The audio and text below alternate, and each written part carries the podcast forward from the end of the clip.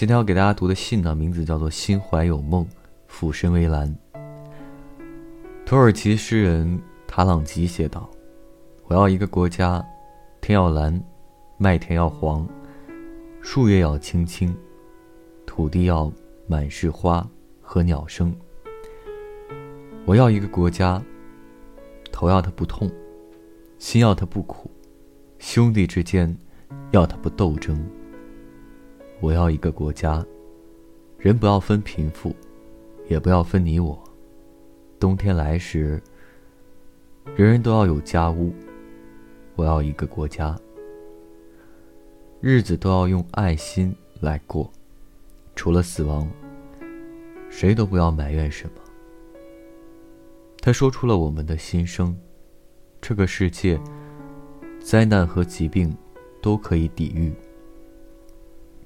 战争和贪婪，却无法阻挡。放下笔耕，重拾背包，在夏日将近的时候，去了以色列，一个梦想中一定要去的国家，一个几度梦回无法看清的地狱，正对我一层一层揭开神秘的面纱。以色列。在希伯来语中的含义是意为与神与神决立者，他的名字源于圣经。犹太人的祖先雅各与神决立并取胜，神将雅各的名字改为以色列。没有去以色列之前，无数次的想，他是否如传言中所说。永远战火不断，纷争不断，携带着种族歧视、民族分裂，人民饱受政治与宗教斗争的煎熬，沦为权力下的牺牲品。当我踏上这片土地，来到名城特拉维夫，白色的特拉维夫城如白鸽一般安宁纯洁，蓝天白云。碧波深海，天与地安宁优美的，如同一幅绝世名画。信步游走在街头，孩子明媚喜悦的笑脸，带着这座城市特有的清爽与温暖。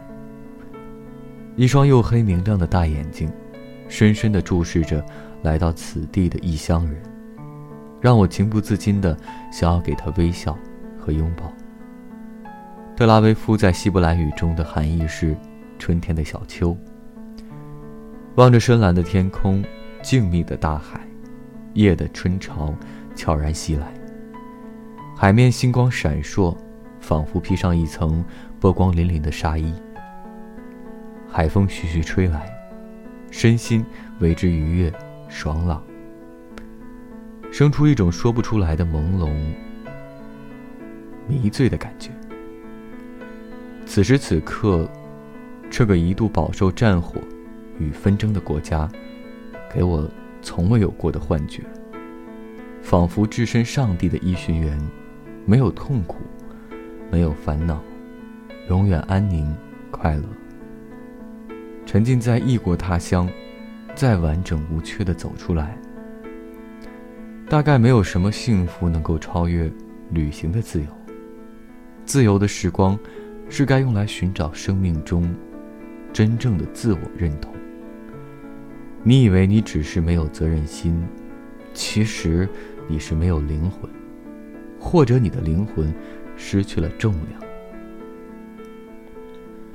在圣经塔木德言，如果上帝的伊寻园在以色列，那么他的大门即是贝特西安。有着伊寻园的大门美誉的。贝特西安，历史由来已久。这里有十八层不同历史时期人类居住过的遗迹，最早的可追溯到公元前五千年。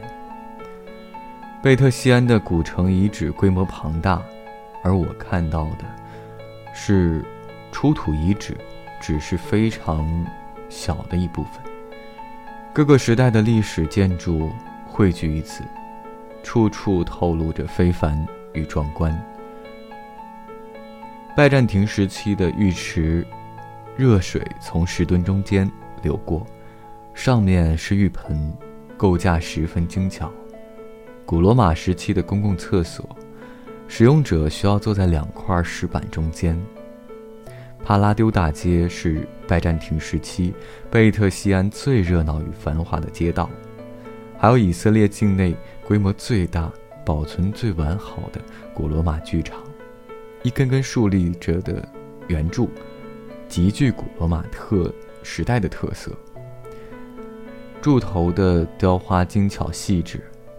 站在贝特西安古城遗址的我，化身穿越时空与地狱的和平使者，踏着地中海的浪花而来，只为留下只言片语，记录一段跨越今古中西的自由之旅。因为心的相近。才会觉得彼此没有国度、种族、领域、文化、语言的差异。我用心触摸，这里没有硝烟；我用心感受，这里只有对和平的渴望。我远望窗外宁静盛开的小花，希望这个夏季过去，银莲花依旧绽放于海之彼岸。想念过去的年代。那时候，天很蓝，水很清。我坐在你的自行车后座，轻轻的笑。天还是那么蓝，水还是那么的清。脚下的沙子，温暖、柔软的，像是摇篮里的毛毯。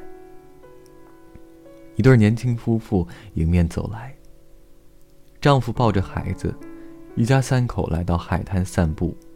孩子金发碧眼，见我微笑着注视着他，小脸上露出甜美可爱的笑容，发出咯咯的笑声。那对年轻夫妇热情地向我打招呼：“沙龙”，意思是你好。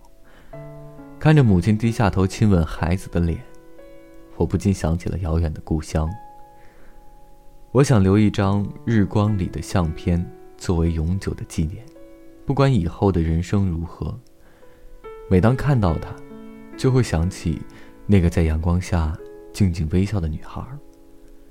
想起她坐在一个人一个人的自行车后座上，穿着蓝裙子、白球鞋，阳光灿烂明媚，穿过美丽幽静的林荫道，一路洒下欢歌笑语和叮铃铃的清脆铃声。所有的青春都该尽情狂欢，所有的梦想都要全力以赴。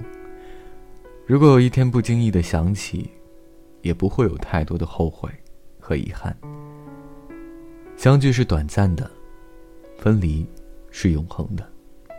人或许最难抓住的就是远在天涯的梦想，与近在咫尺的怀念。心怀有梦。俯身为澜，这就是今天要给大家读的信。心怀有梦，俯身为澜。明天呢，要给大家读的信的名字呢，叫做《我是街上的游魂》，你是闻到我的人。去丽江是我一念之间的决定，工作太过繁重辛苦，莫名想要逃离，所以提前请了年假。一个人简单的收拾行囊，谁也没有告诉。之后呢，就是明天要给大家读的信。